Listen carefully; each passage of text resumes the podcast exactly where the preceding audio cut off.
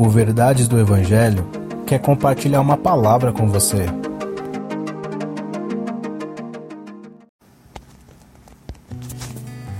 Efésios capítulo 4, versículo 19. Tendo perdido toda a sensibilidade, eles se entregaram à depravação, cometendo com avidez toda espécie de impureza. Quão terrível somos nós sem Deus, insensíveis, depravados e capazes de cometer toda sorte de impureza.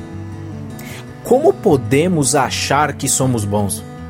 Toda bondade em nós não é fruto do nosso coração. Pelo contrário, se há alguma bondade, ela vem de Deus.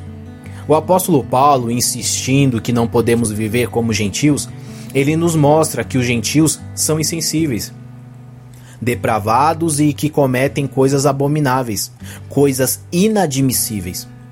Se você está acompanhando diariamente esses devocionais, você já deve saber, você já deve ter percebido o porquê o cristão não deve viver como gentil. Preste atenção, não faz sentido algum um filho da luz viver como filhos das trevas. Crentes que fazem coisas inadmissíveis, para esses a pergunta surge: será que são realmente cristãos?